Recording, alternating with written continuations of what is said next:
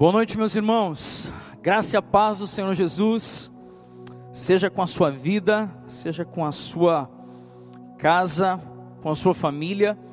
E nós hoje estamos mais uma vez com o nosso coração muito aquecido, com o nosso coração muito inclinado a compartilhar uma palavra e a receber de Deus uma palavra. Sabe, nós precisamos compreender algo que muito mais do que boas palavras, nós precisamos permitir que boas palavras desçam para o nosso coração e venham quebrar as estruturas do nosso coração.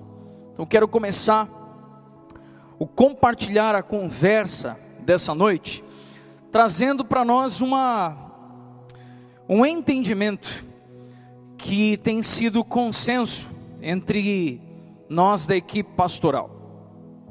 Eu quero nesse momento, inclusive, aproveitar e expressar a minha alegria, a alegria de toda a minha família, eu, minha esposa, Elinete, nossos filhos, Daniel e Samuel, a nossa alegria em poder fazer parte de uma equipe pastoral tão saudável, de uma equipe pastoral tão sintonizada, porque o que nós vamos compartilhar essa noite, ela não é uma mensagem que o Senhor plantou no coração do pastor Felipe, mas ela é uma mensagem que ela expressa e ela revela conversas que nós, de toda uma equipe pastoral, estamos construindo na nossa relação e no nosso entendimento uns com os outros. Aproveito nesse momento para agradecer ao Senhor pela vida do pastor Igor, do pastor Everton,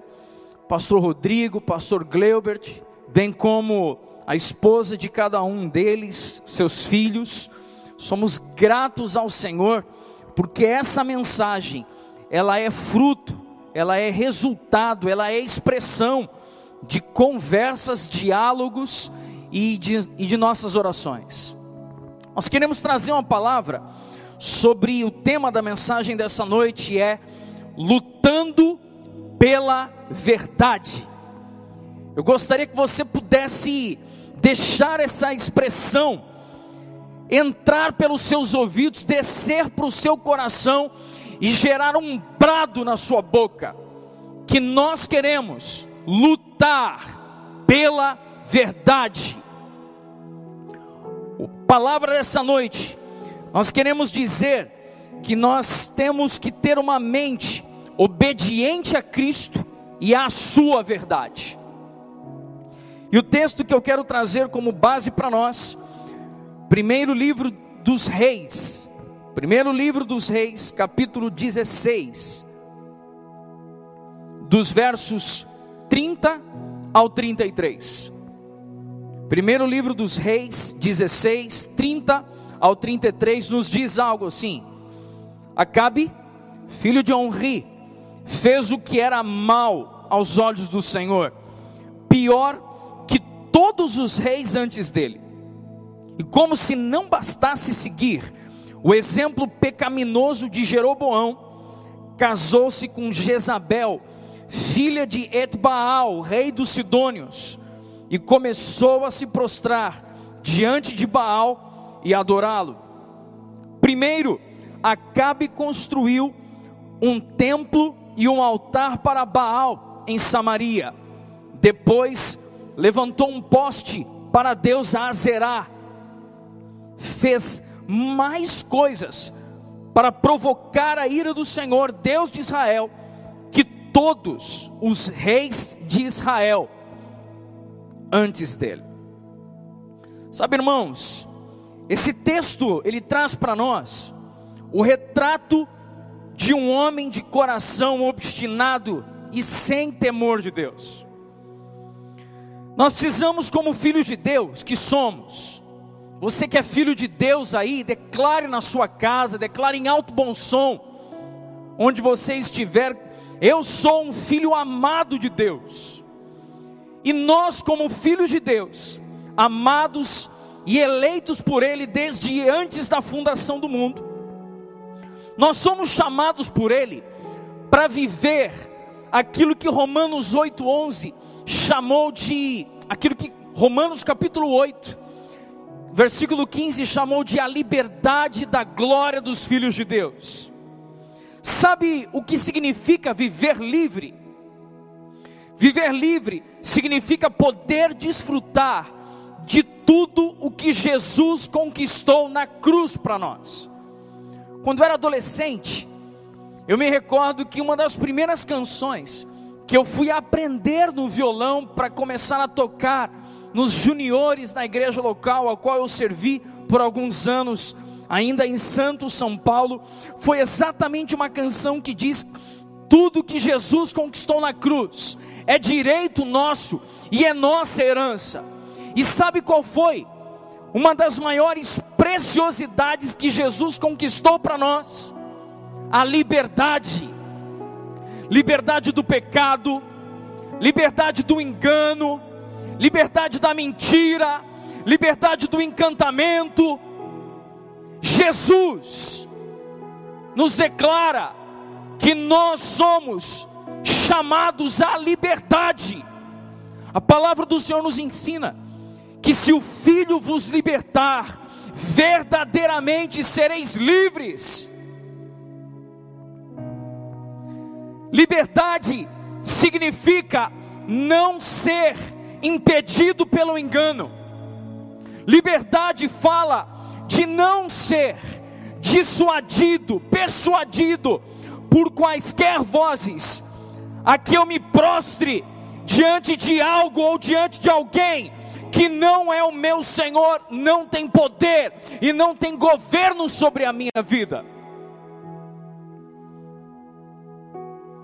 Sabe o que eu quero fazer com que cada um de nós pense nesse momento?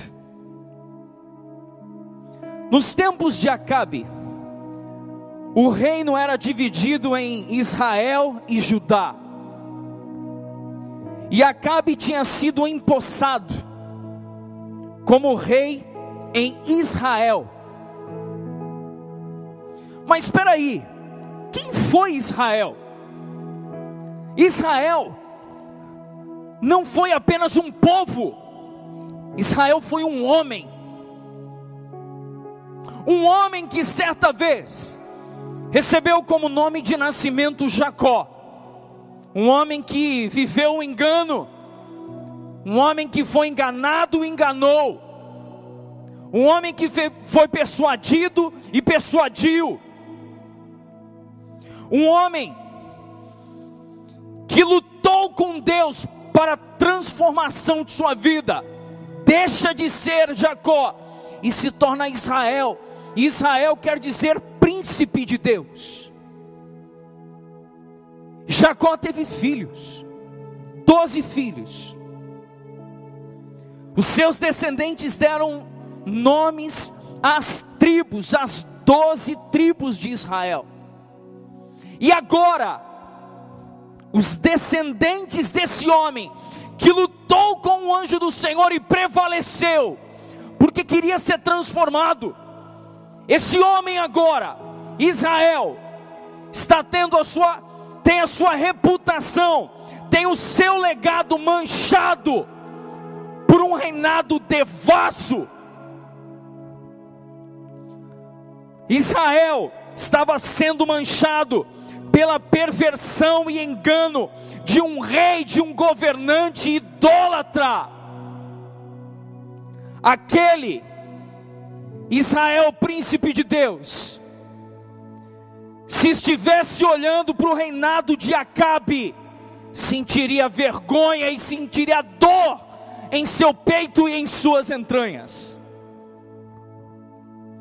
Acabe escolheu algo como rei de Israel.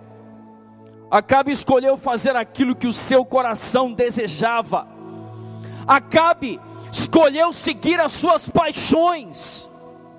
Acabe escolheu seguir a opinião dos reis que eram seus circunvizinhos. Acabe estava manchando a história do povo de Deus. Mas eu quero liberar uma palavra para mim e para você agora, querido. Exatamente em períodos de densas trevas e de grande obscuridade que há um novo despertar da voz profética sobre uma nação. É exatamente nos tempos de engano que devem se levantar os homens e mulheres e lutarem pela verdade. Havia um cenário de desvio e desolação no meio do povo.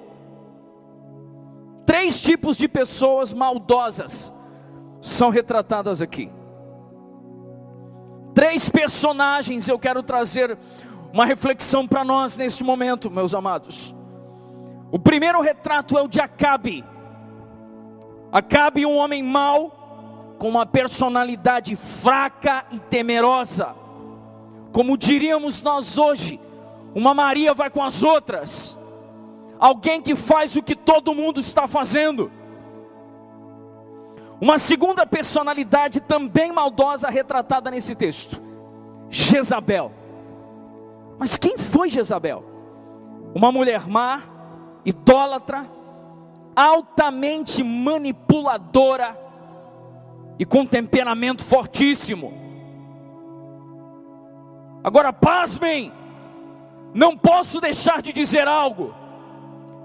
Se nós olhamos e ficamos bravos com a manipulação de Jezabel, só existe uma Jezabel onde tem um Acabe, para que Jezabel possa realmente subir no cangote e fazer a vontade dela, porque tem um homem frouxo sentado no trono.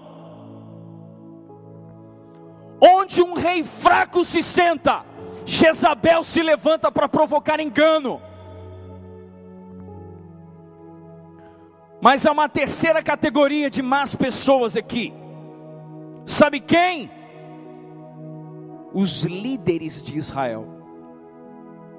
Os anciãos omissos de Israel. Sabe o que é assustador? Porque Israel por mais que estivesse desviado, por mais que estivesse saindo da direção, saindo do foco, Israel ainda era o povo de Deus. Ainda existiam sacerdotes naquele lugar. Ainda havia o templo do Senhor. E onde estavam os anciãos? Onde estavam os levitas? eles estavam se corrompendo, estavam negociando a sua fé. Talvez você tenha fome e sede de ler esses textos depois. E ao ler esses textos, você vai perceber que a primeira medida de Jezabel foi fazer uma caça aos santos, não foi uma caça às bruxas, foi uma caça aos santos homens de Deus. Jezabel começou a perseguir profetas. Jezabel começou a perseguir os homens tementes ao Senhor. Mas há aqueles que na hora que a coisa aperta, eles não, não, não, peraí, peraí, não é bem assim. Eu consigo conviver assim com vocês, não tem problema homens que negociam a verdade, homens que se associam aos adoradores de Baal.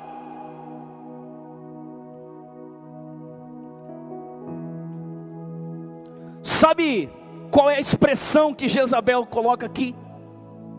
Jezabel estava implementando a idolatria no meio do povo. Só que a palavra nos ensina que a idolatria é como pecado de feitiçaria. E sabe o que a feitiçaria provoca? O feitiço é a mesma coisa que engano, propensão ao erro, tendência à intolerância e rigidez. E foi exatamente o que Jezabel fez. Jezabel começou a induzir o povo ao erro Agora eu quero fazer uma leitura com toda a serenidade do mundo com você aqui, meu irmão. No início do texto, se você ler, na verdade, 1 Reis 16, 29, que é um versículo acima, anterior ao versículo que nós lemos, diz que Acabe reinou por 22 anos. Preste atenção nesse cenário tão simples e tão elucidativo para nós. Acabe reinou por 22 anos. Sabe o que isso quer dizer? Que muitos jovens nasceram já no reinado de Acabe. Jovens, talvez tenham chegado aos 15 anos, 20 anos. Quando eles nasceram, Acabe já era rei em Israel. Sabe o que isso quer dizer? Muitos jovens já nasceram mergulhados no engano que havia ao seu redor.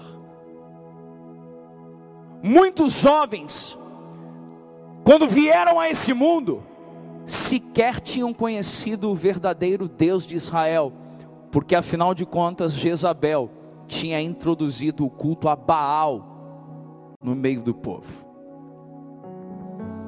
Sabe o que aconteceu naquele tempo? Profetas de Deus foram mortos, outros profetas tiveram a sua fé em Deus atacada. Mas me permita compartilhar algo aqui. Segundo alguns historiadores e alguns teólogos, se você pegar alguns estudos da Bíblia King James, e você pegar alguns estudos de outros historiadores bíblicos, eles trazem para nós uma curiosidade incrível.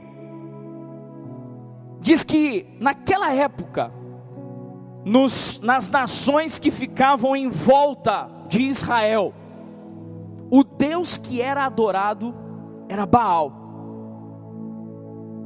E naquela época, adorar a Baal era uma espécie de modismo. Naquela época, adorar Baal era você ser alguém intelectualizado. Naquela época, adorar Baal era você fazer parte dos círculos sociais. Naquela época, adorar Baal era você ser convidado para ajuntamentos de pensadores. Baal era o Deus do momento, o Deus daquele século. E o nosso Deus, o Deus de Israel, e o povo que o adorava, eles eram vistos, sabe como? Eles eram vistos como gente ultrapassada e retrógrada. Segundo historiadores, o Deus de Israel, aquele que é o grande eu sou, aquele que era, que é e que há de vir, era ultrapassado naquela época. Sabe o que isso quer dizer? Que os jovens que nasciam naquele tempo, nasciam naquela época, e eles queriam viver na onda do momento, queriam viver na onda do que estava acontecendo na época na, em Israel. Eles tinham que ser adoradores de Baal, porque afinal de contas, se eu adorar de, ao Deus verdadeiro, Deus dos meus pais, eu vou ser visto por essa sociedade como alguém completamente retrógrado e ultrapassado. Sabe que isso me faz pensar, querido? Que nós estamos vivendo algo nesses dias. Naquela época, havia uma polarização: Deus verdadeiro, Baal Fé em Deus, fé em Baal. Sabe qual a polarização que nós estamos vendo hoje? Nós vemos hoje uma polarização entre a fé cristã e o marxismo cultural. Nós estamos vendo uma polarização entre as ideias de um homem conhecido como Karl Marx com os princípios e valores daquele que é o Filho de Deus, ressurreto dentre os mortos, que está sentado em um trono de glória, à direita de meu Pai, que é o Cristo, Filho do Deus vivo. Nós vemos uma polarização de gente discutindo mais as ideias de Karl Marx do que as ideias contidas nas sagradas escrituras. Sabe, certa vez Karl Marx escreveu uma frase dizendo que a religião é o ópio do povo. E essa frase estabeleceu uma ponte para o ateísmo. E é nosso papel lutar pela verdade. Mas deixa eu liberar uma palavra de esperança para você. Naqueles tempos do reinado de Acabe com Jezabel, existia um servo do palácio, alguém que trabalhava no palácio real, um homem chamado Obadias, temente ao Senhor. E esse homem, quando viu Jezabel perseguindo os profetas de Deus, esse homem então começa a esconder os profetas do Senhor em cavernas e começa a levar provisão para esses profetas de Deus. Sabe, talvez você seja alguém que está sofrendo ataques desse espírito de Jezabel, você está sofrendo o ataque desse sistema de Baal. Mas o Senhor trará um Obadias para esconder você e te proporcionar alimento e provisão nesse tempo difícil. Só que um dos profetas, um dos profetas, Deus manda ele ir ao epicentro da idolatria. Preste atenção nisso. Alguns homens de Deus são chamados para serem aqueles que entrarão em rota de colisão com o sistema de Baal e em 1 Reis, capítulo 18, versos 16 a 18, nós temos algo aqui. Em 1 Reis 18, 16 diz: Então Obadias foi dizer a Acabe que Elias tinha vindo. E Acabe saiu para encontrar-se com Elias. Quando Acabe o viu, disse: É você mesmo, perturbador de Israel? E Elias então responde: Não causei problema algum a Israel. Respondeu Elias: O Senhor e a sua família é que são os perturbadores, pois se recusaram a obedecer aos mandamentos do Senhor, e em vez disso, adoraram as imagens de Baal. Sabe uma coisa interessante nesse texto? Que nós precisamos ter muita graça e entendimento.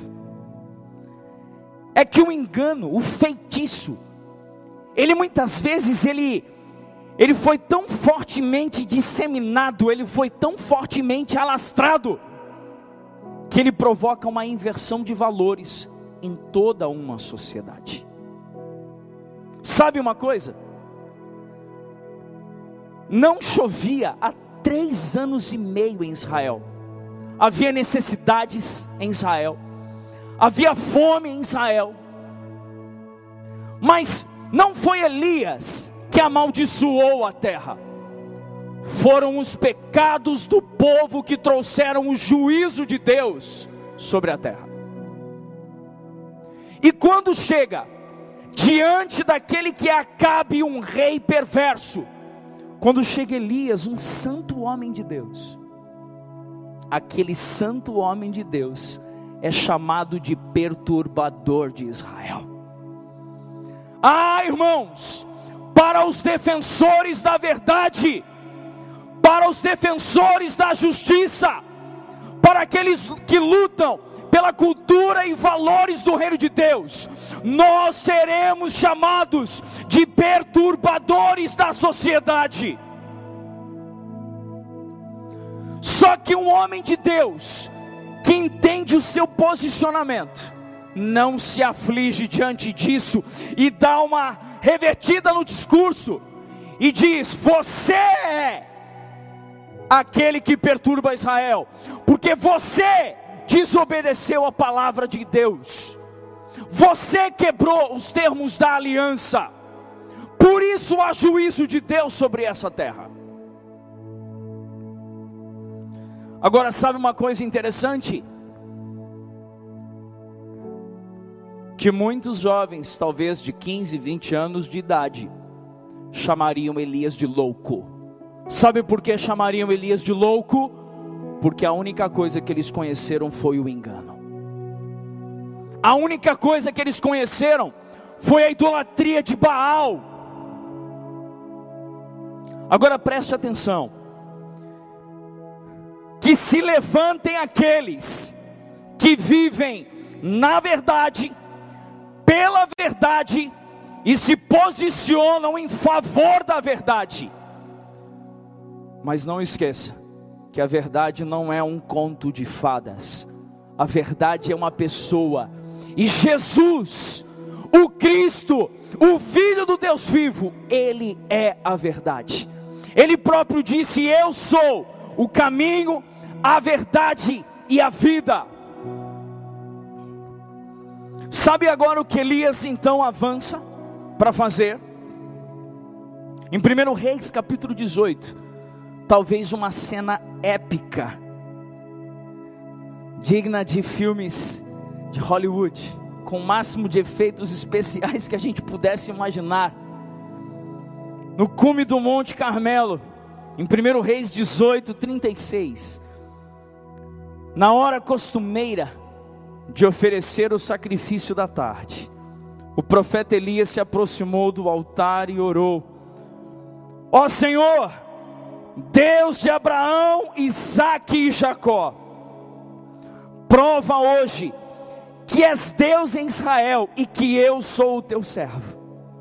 Prova que fiz tudo isso por ordem tua.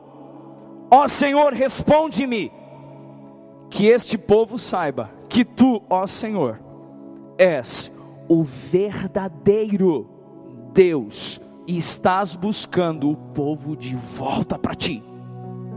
Sabe o que está acontecendo aqui? Com todo carinho, eu quero liberar uma palavra para você, meu irmão. Elias aqui não estava buscando a consolidação do seu ministério profético. Elias não estava buscando o momento ideal de se revelar. Sabe o que Elias estava fazendo? Elias olhou um povo que estava como escravo do engano. Ele levanta a sua voz para os céus e diz: Senhor, tem pessoas aqui que já nasceram no meio do engano. Tem pessoas aqui que não te conhecem, não conhecem a verdade. Por isso só tem um jeito deles te reconhecerem, é o Senhor mandando o fogo do céu e consumindo esse holocausto. Nós precisamos de profetas que enfrentem o espírito de engano. A oração de Elias foi para que os olhos do povo fossem abertos. Eu libero sobre sua vida nesse instante, meu irmão. Olhos abertos. Eu profetizo sobre você profetizo sobre a sua casa, profetizo sobre a sua família, olhos abertos para a verdade. Basta do domínio de Jezabel, chega dos feitiços dessa mulher, desse espírito terrível sobre o nosso povo e sobre a nossa nação.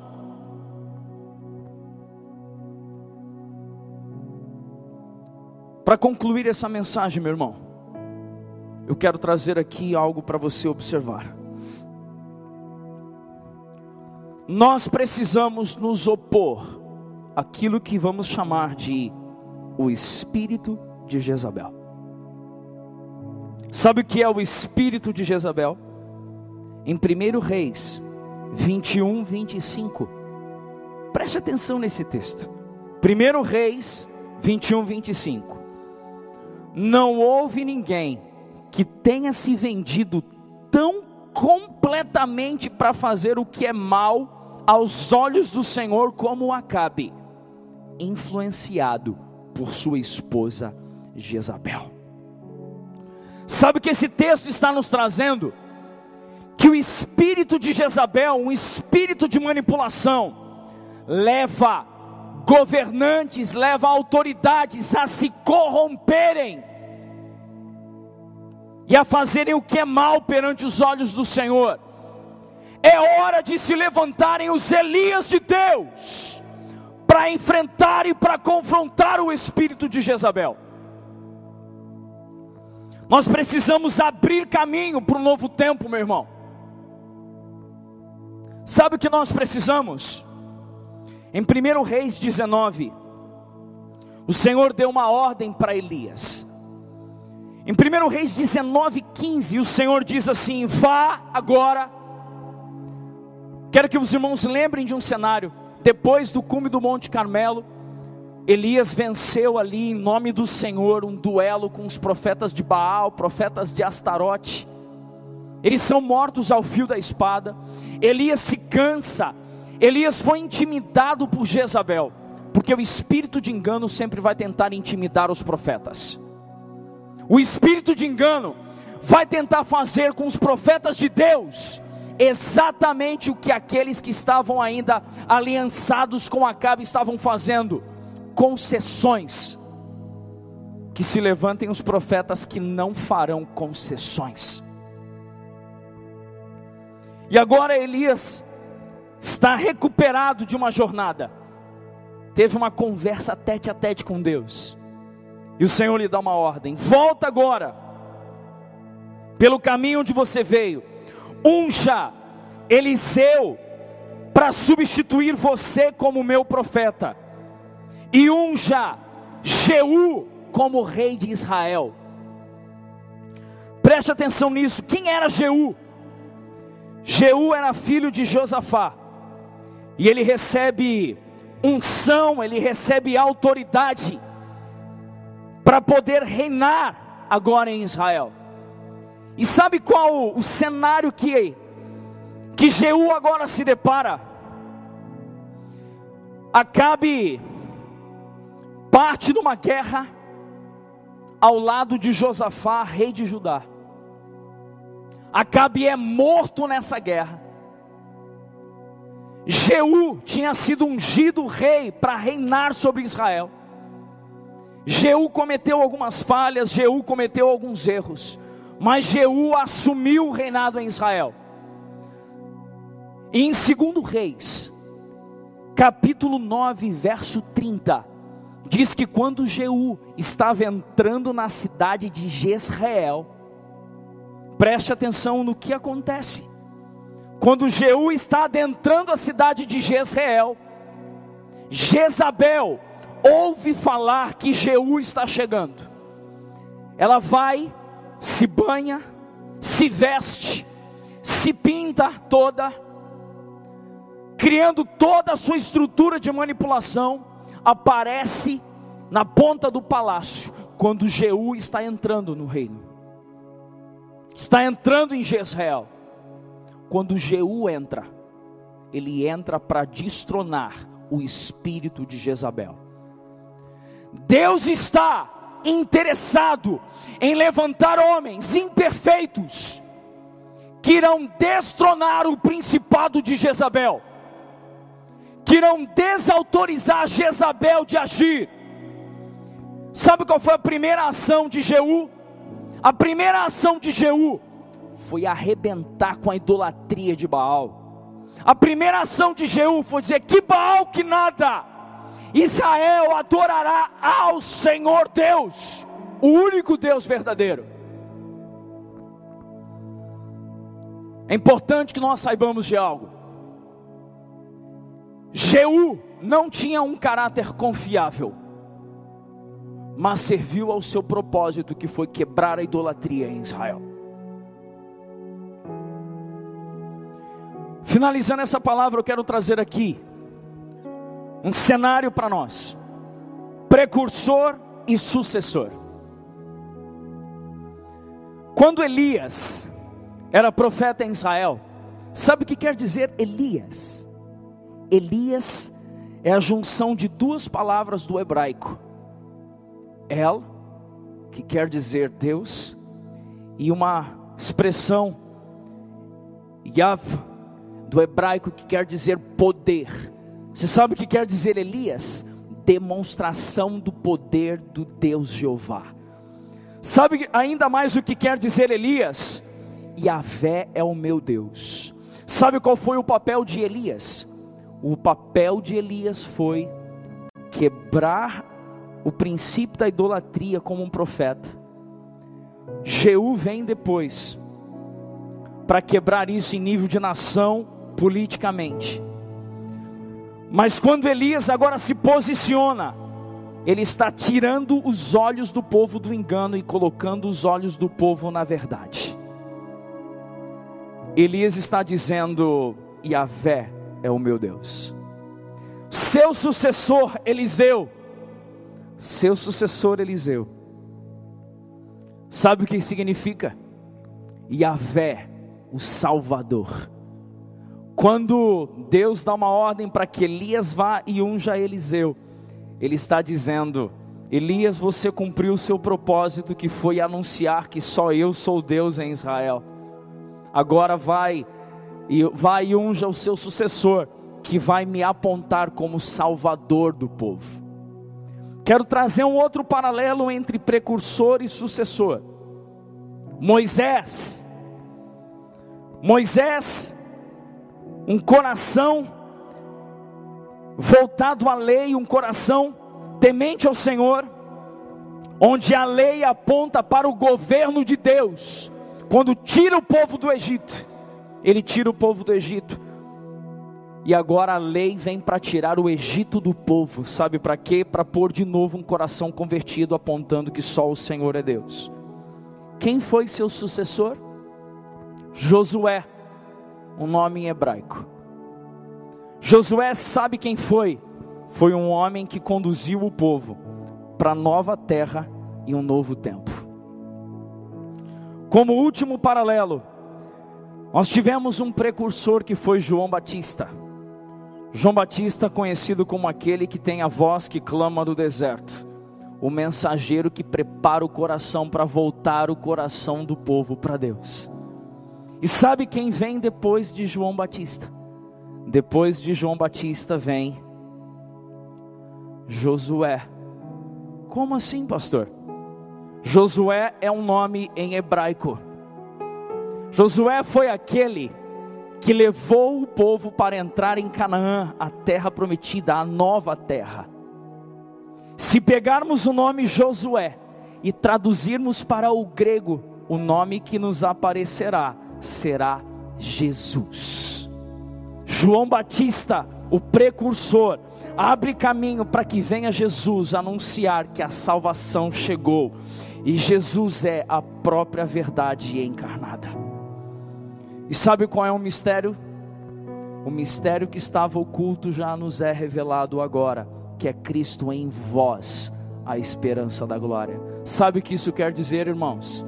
Que nós podemos ter acesso à verdade, porque Ele é a verdade. Não seremos dominados por espírito de manipulação, por engano das mídias por engano de discursos eloquentes, sabe por quê? Porque o nosso coração está posicionado no Senhor. Eu quero orar ao Senhor e já quero convidar aqui nossos pastores dessa comunidade, pastor Igor Abraão, pastor Rodrigo Lança, enquanto oramos. Feche os seus olhos aí no seu lar agora. E vamos falar com o Senhor sobre a importância de rompermos com o espírito de Jezabel.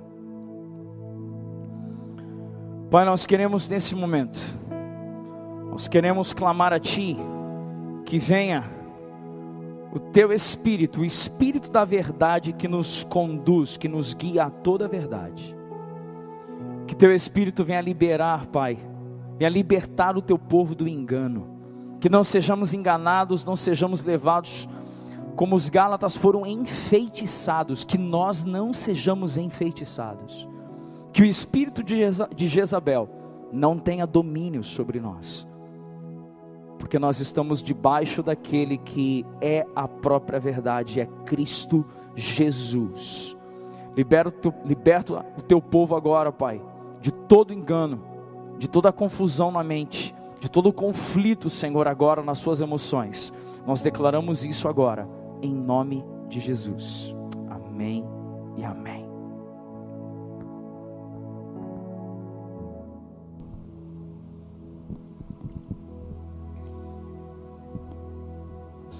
Bom, depois dessa palavra abençoada, estaremos dando início ao nosso debate. Na quinta-feira passada foi bem produtivo e hoje não temos dúvida de que será também. Continuaremos a falar sobre o tema dessa noite, vencendo o engano e iniciaremos respondendo algumas perguntas que o pastor Felipe trouxe para nós. E vocês podem também elaborar aí as perguntas de vocês e colocar no chat aí que o pastor Rodrigo vai estar filtrando e repassando aqui para nós, tá bom? Então vamos lá, pastor Felipe. Olá, pastores. Mais uma vez aos irmãos, boa noite. A graça e a paz do Senhor. Espero que possamos avançar em busca da verdade. Pastores, é, nós temos aqui um desafio na sociedade atual. Nós temos falado muito sobre justiça. Temos falado muito sobre o que é correto. E qual seria para nós cristãos o conceito de justiça social? Muito boa essa pergunta. É um tema que é bastante recorrente, principalmente em dias de desigualdade como os nossos e trazendo é, para uma aplicação bem cristã, é, o que seria justiça social, é, eu responderia que é a compaixão, é a misericórdia, são as oportunidades aos vulneráveis e tudo isso com o intuito, o objetivo de se estabelecer dignidade em todas as camadas da sociedade. Então, a nível bíblico e cristão, justiça, justiça social é, envolve aí misericórdia, compaixão, oportunidades às pessoas menos favorecidas, com o intuito de se estabelecer dignidade em todas as camadas da nossa sociedade. Amém. Pastor Rodrigo quer fazer alguma colocação em cima desse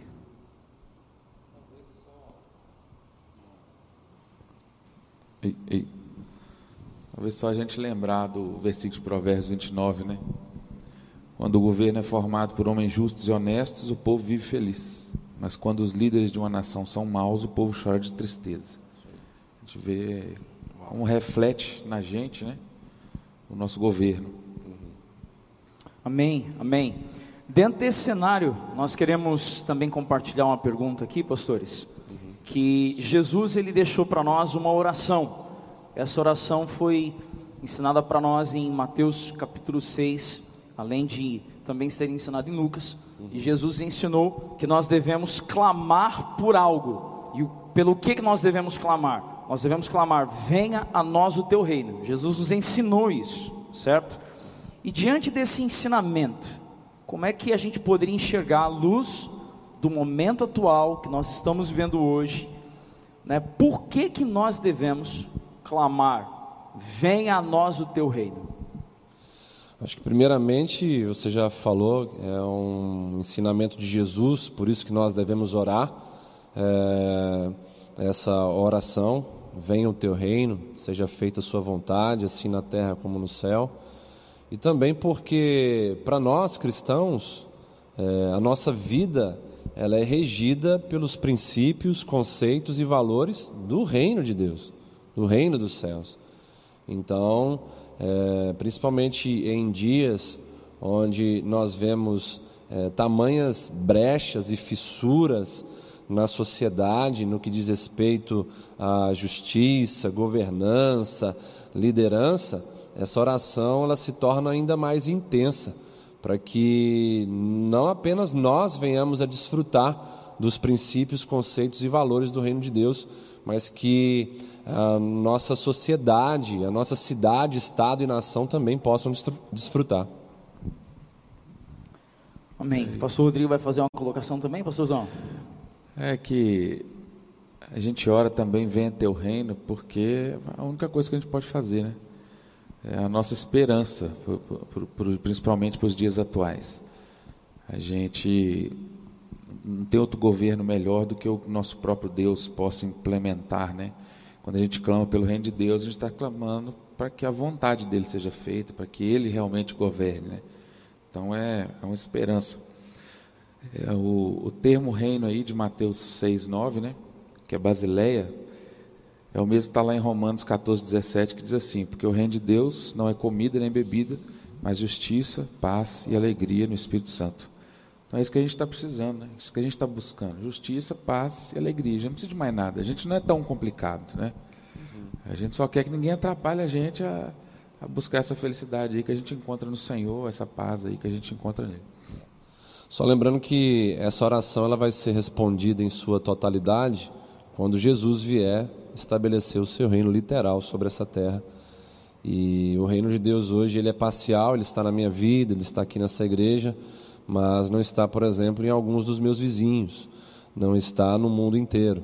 Mas em breve isso se tornará uma realidade mundial, global. E a nossa oração é para que esse reino cresça é, enquanto temos oportunidade de, de fazer essa oração no sentido de clamarmos por uma intervenção divina é, no nosso governo, na nossa sociedade, e sabemos que isso pode acontecer. Os avivamentos, eles na história da igreja revelam isso governos inteiros sendo é, transformados pelo reino de Deus, quando pessoas é, então responderam essa oração, é, dizendo: Venha o teu reino na minha vida, Senhor, e assuma o seu reinado sobre mim, sobre minha casa, sobre a minha cidade, sobre a minha governança, sobre a minha liderança mas que fique aí para nós esse registro de que é, esse reino será literal e ocupará é, o mundo inteiro quando Jesus é, vier na sua segunda vinda estabelecer o seu reino sobre toda a terra. Amém, pastor. É, a gente está vivendo um tempo, irmãos, é, nos dias atuais, e nesse tempo nós estamos falando muito, nós estamos vendo muito partidarismo, principalmente na perspectiva política, né, e qualquer discussão hoje de qualquer cenário né, de opiniões, já vira uma, uma tremenda uma discussão política. E aí a gente acaba dirigindo muitas vezes, inclusive como povo de Deus, dirigimos críticas, maldições é, a, a, aqueles que são as autoridades que o Senhor constituiu sobre nós. E aí uma pergunta para nós então, pra, na verdade uma pergunta para vocês, pastores aqui, é, o que devemos e o que não devemos esperar das autoridades constituídas? Sim, é importante é, falar sobre a nossa relação com as autoridades. Paulo vai deixar isso bem claro para nós em Romanos capítulo 13, nos versos 1 e 2, sobre o papel do cristão em relação às autoridades. E o papel do cristão em relação às autoridades é entender que elas foram constituídas por Deus e que a consequência de não honrarmos essas autoridades será então é, a desobediência ao Senhor, estaremos em pecado, bloqueados, travados e também sofreremos a condenação, que nesse caso o texto aqui não é uma condenação que vem de Deus para nós, mas é uma condenação que vem da própria autoridade que estamos nos rebelando contra ela, que vai nos atingir, ok? Então, o nosso papel é nos submeter às nossas lideranças, porque elas de fato foram é, instituídas pelo Senhor. E o que devemos é, esperar dessas lideranças? Ações e leis que promovam o bem-estar social. E o que não devemos esperar dessas lideranças? É, exigências uh, a nós, como igreja do Senhor, para nos posicionarmos contra a palavra de Deus, ok? E aí Atos 5, 29 vai dizer algo bem claro para nós. Entre obedecermos aos homens e a Deus, nós devemos obedecer sempre a Deus com primazia. Então, o que não devemos esperar de uma autoridade sobre nós, aqui nessa sociedade em que vivemos, é que elas coloquem sobre nós leis e tenham ações em direção a nós que venham ferir princípios bíblicos e conceitos cristãos, ok? E aí, pastor Rodrigo, quer compartilhar algo também? Vamos lá? É, resumindo, né, eu acho que a gente não deve esperar nada dos nossos governantes terrenos, que é nossa esperança no Senhor. Né? A gente não deve confundir. João 18, Jesus fala, né, o meu reino não é daqui. Nós tem pessoas colocando a esperança de vida em governantes terrenos, né? colocando a confiança em governantes terrenos. Então, eu acho que esse é o pior que, que, que a gente possa fazer, é, é confundir o nosso reino celeste com, com esse reino terreno. Legal, só em relação ao texto de Romanos capítulo 13, quando Paulo escreve esse texto, quem era o imperador na época era o tirano Nero, ok? Então isso não tem é, nenhuma relação é, com quem está no governo, com quem está é, liderando é, sobre nós, porque Nero era um tirano e Paulo está escrevendo de maneira clara a respeito de nos submetermos a uma autoridade e não depende de quem ela é, ok? É de seu caráter, de sua ética, de sua moralidade, certo? Só não podemos nos submeter a leis e a ações é, de governantes, como eu disse anteriormente, que venham a ferir os nossos princípios e conceitos bíblicos e cristãos. Não podemos ir contra Deus de maneira alguma. Amém, pastores. Eu acho que sobre isso também a gente poderia mencionar que, por exemplo, Jeú, como nós mencionamos na mensagem, ele serviu a um propósito, e o propósito foi quebrar a idolatria em Israel. Mas Jeú não era um homem perfeito, não era um homem que professava a fé em Deus de forma pura e genuína, como talvez o povo desejasse, mas entendendo o papel que ele teve, ele teve a sua relevância né, como autoridade ali no, no reinado. Até em relação a isso, é, quando a gente fala do cenário político na nação brasileira, a gente vê muita hipocrisia, a gente tem denunciado isso aqui constantemente. É, muitos pensam que os cristãos só podem votar em candidatos que atendam em 100% às suas demandas doutrinárias, bíblicas, né, é, demandas cristãs, ok? E isso a gente nunca vai alcançar em nenhum é, político, em nenhum governante, em nenhum líder nessa terra, certo? Perfeição só em Deus. Nós elegemos, votamos em candidatos que possam nos representar em causas mestras dentro da sociedade. Exemplo, família, exemplo, é, é, a própria é, questão da, da religião, né, é, liberdade de culto, enfim, a gente precisa, é, antes de votar, pesar na balança vários aspectos, né? E a gente não pode jamais esperar é, uma pessoa que preencha todos os requisitos. Um governante perfeito que os cristãos terão, e isso em breve vai acontecer no reino milenar de Jesus, é o próprio Cristo. Aí sim nós seremos satisfeitos em 100% de todas as demandas bíblicas, doutrinárias, espirituais. Jesus vai suprir tudo isso.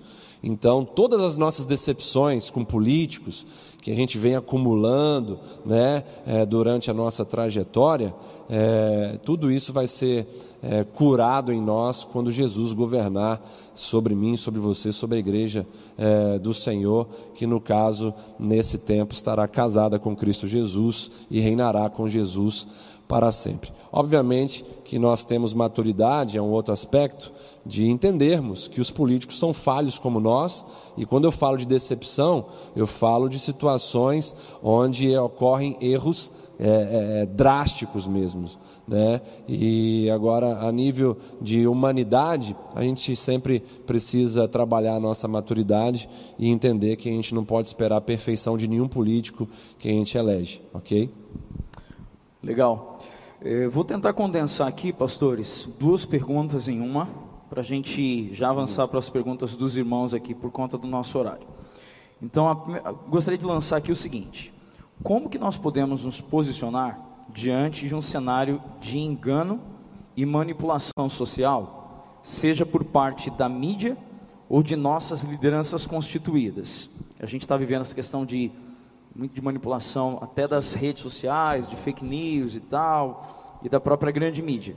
E qual deve ser a nossa conduta e postura diante do engano como esse que acaba produzindo e provocando injustiças? É, a nossa postura em relação às informações, em especial da grande mídia aí, é, a nossa postura deve ser de analisar as duas partes. É, como a gente tem falado aqui, é, muitos estão caindo no engano, né, sendo manipulados por uma mídia tendenciosa que pega informação, embrulha informação conforme os seus viés é, ideológicos e partidários e entrega isso para o povo. Então a gente precisa ouvir as duas partes para formarmos sem é, o embriagar das nossas emoções, né? que a gente possa ser sóbrio em nossas emoções e criteriosos na busca pela informação de fato. E assim a gente vai conseguir é, trazer um, um julgamento é, justo sobre aquilo que a gente está ouvindo. Como eu tenho falado aqui, é, se eu passar pela rua, encontrar uma pessoa que seja a sua maior inimiga e ouvir dela informações ao seu respeito e basear a sua imagem a partir da, das informações que o seu inimigo trouxe para mim, eu vou ser uma pessoa totalmente imatura para definir você conforme é, as informações que o seu maior inimigo me passou. A gente sabe que hoje a Rede Globo de televisão ela é, é uma grande inimiga do governo federal e as informações falam por si só. E aí eu vou é, ter então a imagem é, do presidente baseando-me nas informações é, de uma das maiores inimigas do próprio presidente. Então eu não posso de maneira alguma agir dessa forma. Eu preciso ter sobriedade em minhas emoções e criteriosidade é, dentro da busca pela verdade, é, ouvindo as duas partes para que assim eu possa formar um julgamento correto. É, é triste a, a, forma como a gente tem vivido, né? Essa questão assim, parece que o, o diabo nunca reinou tanto como o pai da mentira como agora, né? Você não, você não pode confiar em nada. Tudo que está escrito por aí, você tem que desconfiar de primeira. E até quem está falando a verdade está manipulando a verdade para poder ser mais convincente. Então você vê que tem mentira até, até do lado da verdade. Né? Então está bem complicado. Coloquei isso como uma, uma, uma parte prática para a gente sobre, sobre como se portar. Eu acho que é não gostar da mentira. Né? Uhum. Aquela expressão bem. que a gente fala muito em mim, fulano gosta de ser enganado. Sim. A gente não pode gostar de ser enganado, a gente não pode se conformar com a mentira. E às vezes a gente é preguiçoso, né? a gente se posiciona em um assunto, em um termo, e depois fala, pronto, já me informei, já me posicionei, enquanto que a nossa, nossa busca pela verdade aí tem que ser incansável, né? tem que ser diária. Então, porque as coisas estão mudando muito e a gente. A posição de ontem não serve para hoje, então a gente tem que estar sempre se posicionando aí. É, e é bom dizer que Jesus profetiza isso em seu sermão profético, falando que os últimos dias, dias que antecedem a sua volta, são dias onde o engano vai prevalecer, mas ainda nós não alcançamos a maturidade desse engano. Nós estamos vivendo ah, o crescimento do engano. E se hoje isso já está nos, nos incomodando, imagine quando estiver bem próximo da vinda de Jesus, como estará o engano sobre a sociedade. E assim, respondendo a pergunta de no, a quinta pergunta aí que você condensou, né? É, na quarta, é, qual deve ser a nossa conduta e postura perante os enganos que produzem injustiça na sociedade? A nossa postura deve ser a de inconformidade para renovar a nossa mente, conforme diz Romanos capítulo 12, verso 2. A gente precisa se inconformar com esse engano e que essa inconformidade produza uma renovação da nossa mente que essa renovação da nossa mente nos aproxime da boa, perfeita e agradável vontade de Deus, e que isso nos conceda então a condição de atacarmos a ideologia do engano e não as pessoas, ok? Porque a gente não pode ficar atacando pessoas, a gente precisa atacar o engano. Essa é a, é a, função, esse é o papel da igreja: atacar o engano e não as pessoas, porque a nossa luta não é contra a carne e o sangue, mas sim contra principados, potestades e dominadores desse mundo tenebroso. Amém, pastores. É, tem algumas perguntas agora dos irmãos, diretamente aqui para nós. E a primeira pergunta, já vou ler aqui e já começar a puxar uma resposta. Foi uma pergunta da Aline. Sim. Que é, podemos perceber que o profeta denuncia e confronta o espírito de Jezabel, mas o líder destrói Jezabel. E aí ela questiona acerca da autoridade, né? Então, o primeiro ponto, Aline e demais irmãos, que realmente é importante entendermos, é que o espírito de Jezabel, ele não tem relação direta com o gênero feminino, então não tem nada a ver com as mulheres, com as irmãs, nós estamos tratando isso numa perspectiva é, espiritual mesmo, que usamos como referência bíblica a postura e atitude de coração de Jezabel, certo? É muito interessante porque Deus ele, ele trabalha de forma ordeira, Deus trabalha com autoridade.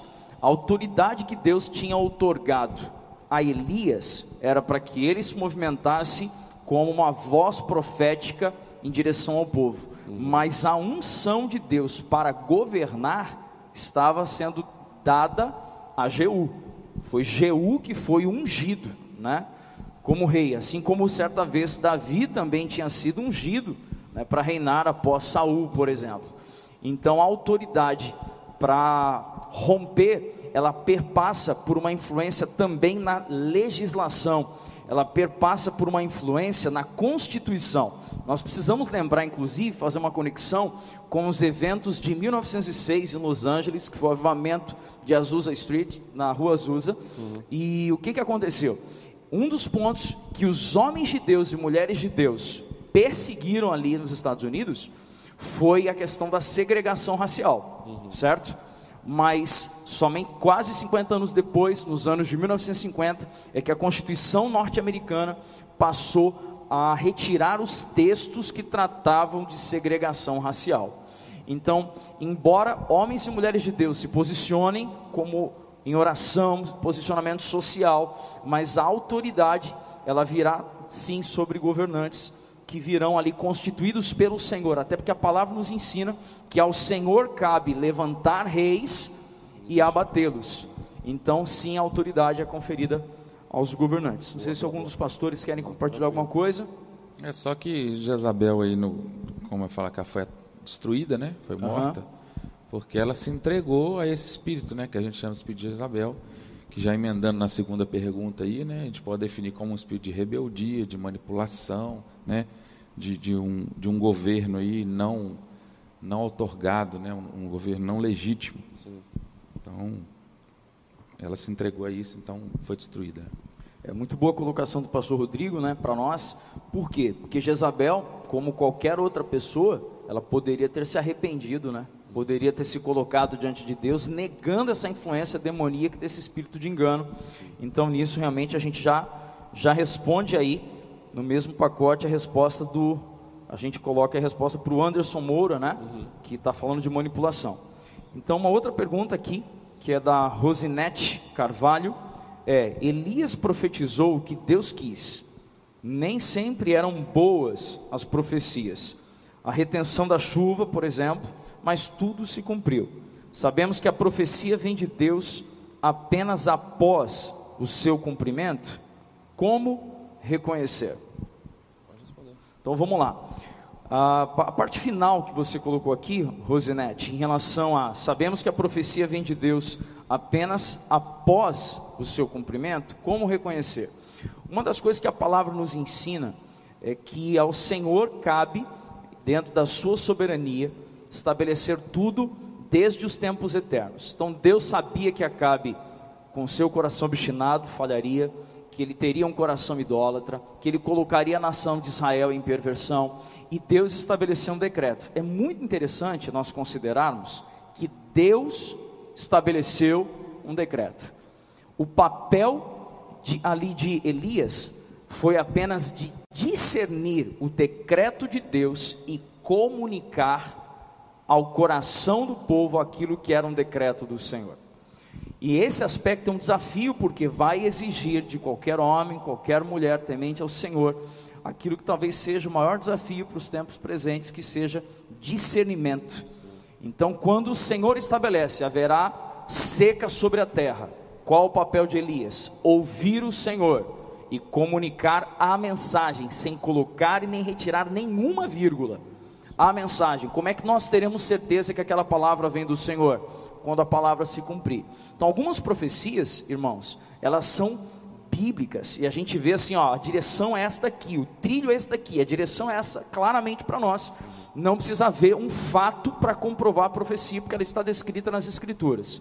Eventos como esse, nós só saberemos que procede realmente de Deus quando eles se cumprirem. E aí nesse aspecto, a fé é que vai nos fazer obedecer os preceitos do Senhor. Devemos nos mover então por fé. Amém? É, na verdade, a gente sabe, né? Na verdade, Elias sabia que era de Deus. É, quando o pastor Felipe falou em relação a essa questão de se cumprir, isso se relaciona mais ao povo mesmo, né? Que vai ver, poxa, o que o profeta falou de fato se cumpriu. Mas quem recebe isso daí, da parte do Senhor, já sabe que, que, que, é, que é, é de procedência e que vai se cumprir de fato, não, não temos dúvida. Nem profetizaria, né? É, exatamente. Seria doido. Vamos lá? Como é que está o chat aí? O pessoal está animado? Como é que está aí, Ivan? Beleza? Acho que é da Fernanda. Vamos tentar ir até 9h45 aí para a gente não ficar muito tarde aí para os irmãos, muito pesaroso para os irmãos. Vamos lá, mais uma pergunta? Vamos lá, pastor. Tem uma aqui que é o seguinte: seria válido implementar dentro da igreja cursos de cidadania cristã para dar as ferramentas para que possamos nos defender adequadamente de tantas mentiras e manipulação? E essa daqui acho que foi pratinho, pastor. É, acho que é importante a gente trabalhar o indivíduo como um todo, né? A gente trabalha muito na comunidade é, no conceito de missão integral, que você não é cristão apenas dentro da igreja, você tem que ser cristão é, em toda a sua vida. Isso inclui é, o seu relacionamento com a sociedade, com seus direitos, com seus deveres, é, enquanto cidadão também. É, nós temos procurado fazer isso desde de base, né, nas nossas crianças, adolescentes, jovens, é, conversar é, com, com eles sobre essas questões.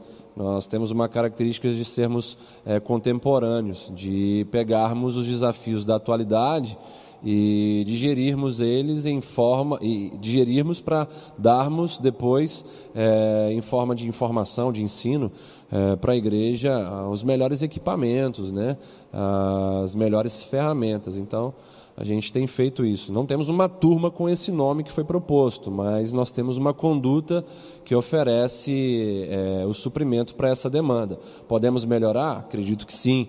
Podemos ser mais enfáticos, principalmente nesse momento, com certeza. Então, obrigado pela pergunta aí. Isso fomenta ainda mais é, na nossa liderança é, o desejo de fazermos mais pelo povo nesse sentido. Amém. Quer fazer uma consideração, alguma consideração, pastor? Não? Então vamos lá. Tem uma pergunta aqui do Leandro Santos. A gente está caminhando já para o fim. É, pastores, vocês conseguem enxergar algum propósito espiritual dos enganos feitos em cima do atual governo por parte do sistema corrupto e grande mídia?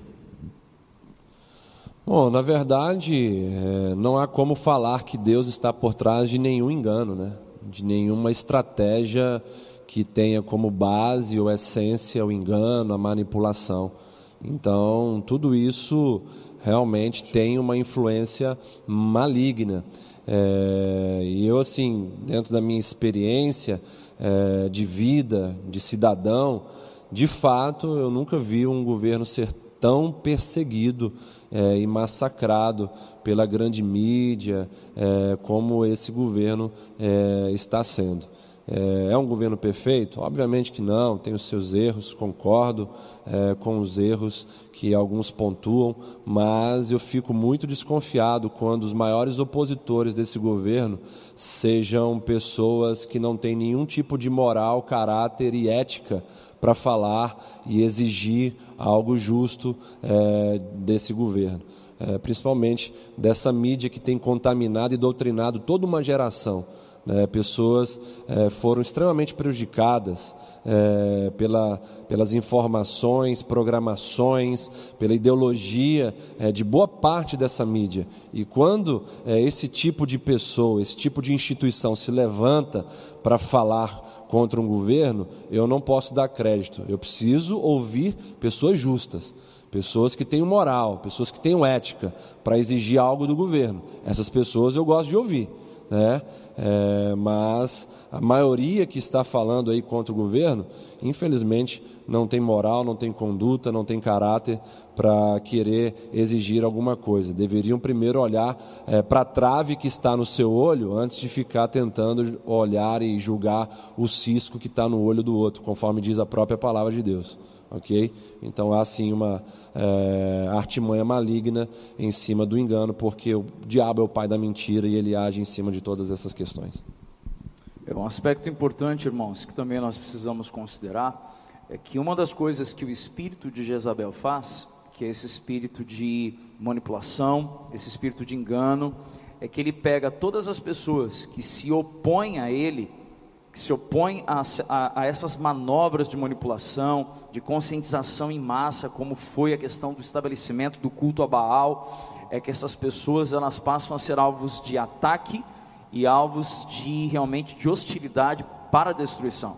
Então, todas as vezes que nós percebemos isso, não quer dizer que nós vamos mais uma vez tomar partido, nós não vamos escolher lados, mas nós vamos nos posicionar pela verdade pela justiça, por aquilo que é realmente de boa fama, aquilo que é amável, aquilo que é correto. E nós, como irmãos em Cristo, como filhos de Deus, nós não podemos ser agentes que contribuem para que uma notícia que não necessariamente é confiável seja repassada pelas redes sociais, seja postadas em redes, sejam postadas em redes sociais. Nós não podemos ser aqueles que fazem mau juízo né, dos poderes do, do, do nosso governo. Nós precisamos clamar pela nação e nos posicionar pela verdade, para que o espírito de engano seja destronado.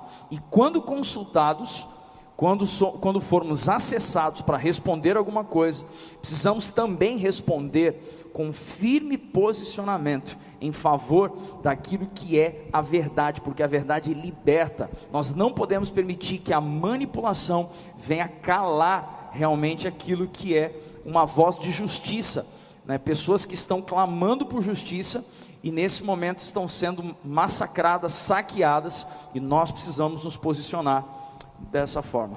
É importante falar que as mesmas pessoas que falam contra o presidente em verdades, é, pessoas que estão sendo manipuladas, enganadas e que estão proliferando o engano, são pessoas que podem falar de mim, de vocês, das lideranças é, eclesiásticas. É, e se alguém chegar e falar ah, que pastor fulano de tal é ladrão, e aí você, é, se não tiver ah, enraizado na verdade, buscar saber de fato o que, que está acontecendo, você vai acabar comprando essa mentira como verdade absoluta no seu coração e vai romper laços, vai virar a cara e vai cair em maldição. Né? Então é algo muito sério que envolve é, a nossa vida de forma geral. Eu acredito que uma das, das, principais consequências também, das piores, né, seria a divisão né, que esse espírito de Jezabel traz para nós é, que é totalmente contrário à vontade de Deus para nós, que é comunhão. Né? Deus é comunhão em si mesmo, essa é a vontade dele para nós. Então a gente, esse espírito traz uma divisão muito grande para nós, de uma polarização, como já foi dito, né? de, de brigas mesmo, né? de, de, de falta de entendimento, que é algo que nós devemos é, nos ater mesmo, né? principalmente nós como, como cristãos devemos estar unidos mais do que nunca. Amém. Uma última consideração, irmãos, que fique guardado no nosso coração. Como é que nós combatemos a desobediência? É por meio da obediência. Como nós combatemos a mentira? Com a verdade. E nós temos em nós o espírito da verdade que o mundo não pode conhecer. Então eu e você, meus irmãos, nós podemos ser esses Elias que vão se posicionar pela verdade, que vão preservar a verdade, vão se posicionar contra o engano, contra a manipulação. E se o Senhor nos permitir, né, que venham homens e mulheres como autoridade também, para que possam destronar esse espírito em nível governamental. Amém, pastor? Muito bom. É, encerrando aqui, é, nós precisamos entender um princípio. é, na verdade, é, é um fundamento para as nossas vidas. A verdade e o amor são grandezas proporcionais, enquanto uma cresce, a outra vai atrás. Então, não há como você é, estar é, dentro de um engano e querer amar, porque engano e amor não são compatíveis. Nós só podemos amar de verdade as pessoas se nós falarmos ver, a verdade para elas. Então, que você possa, é, como o pastor Felipe falou, é, viver nessa verdade, ok? A verdade da palavra de Deus. Assim como o, o engano que a gente vive nos escraviza, a verdade que a gente vive nos liberta, ok? E quanto mais é, firmados na verdade, mais nós vamos poder amar e expressar a, esse amor de diversas maneiras, como na própria justiça social que nós falamos aqui agora há pouco. Então, verdade e amor são grandezas proporcionais, enquanto uma cresce, a outra sempre vai atrás. Então, que você possa se agarrar à verdade para que o amor siga você e que você assim possa ter condição de transformar a sua vida e as pessoas que estão ao seu redor, o cenário que está ao seu redor, através é, desse amor, porque você está enraizado na verdade. Amém? Nós vamos orar agora, encerrando esse culto. Obrigado aí a todos. A gente foi um pouquinho mais além é, daquilo que a gente tinha planejado, mas acredito que foi produtivo para todos vocês é, ouvirem essas respostas, fazerem as perguntas também. É, nas quintas nós queremos continuar com esse formato, então já se prepare para a próxima quinta. Não esqueça de convidar pessoas também para estar junto com a gente, porque vai ser muito importante é, esse tempo para as pessoas aprenderem e serem é, discipuladas pelo verdadeiro Evangelho de Cristo, por aquilo que nós temos ensinado é, na unção, no temor, na direção do Senhor aqui para todos vocês. Amém? Pai, obrigado por essa noite, obrigado por essa palavra, por esse debate enriquecedor.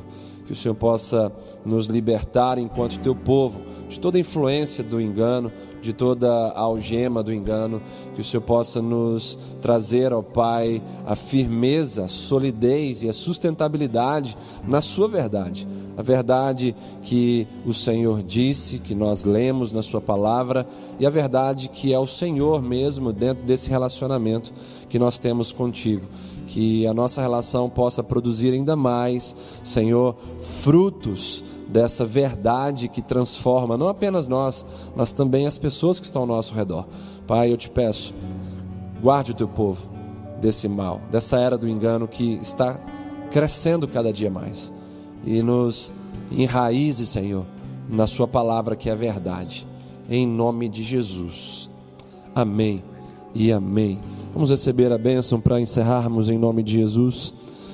Que Deus Pai, Deus Filho, Deus Espírito Santo te abençoe te guarde e faça resplandecer sobre a sua vida a luz da face de Jesus e te dê a paz não apenas hoje, como também para todos sempre, sempre. Amém e amém.